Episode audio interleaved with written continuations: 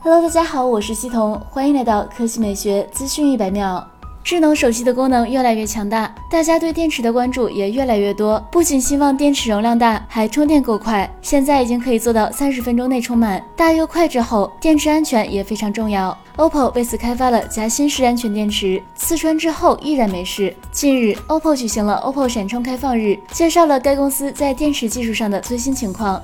其中夹心式安全电池让人眼前一亮。据 OPPO 介绍，OPPO 夹心安全电池从源头去解决电池安全的隐患，通过使用一层新型的复合高分子材料作为机体，采用非常有挑战性的工艺，镀上两层铝层。形成一个三明治结构的集流体，代替传统的铝箔集流体，并在其上涂覆一层安全涂层，形成的最终五层安全结构。大家都知道，手机的锂电池现在遇到意外情况很容易膨胀，甚至着火。而根据 OPPO 发布的演示视频，夹心式安全电池在经受重物冲击，甚至刺穿后仍然安全无恙。而相同条件下，普通的电池已经发生严重故障。来看第二条新闻：七月二十二日晚间，法拉第未来正式在纳斯达克挂牌上市。开盘涨超百分之二十二，不过上市后股价从高位回落转跌，现跌幅为百分之一点三八，报十三点五九美元。此前一度涨超百分之二十三，最新总市值不足四十四亿美元。上市后，贾跃亭在社交媒体发文称：“上市是我们最期待的时刻。FF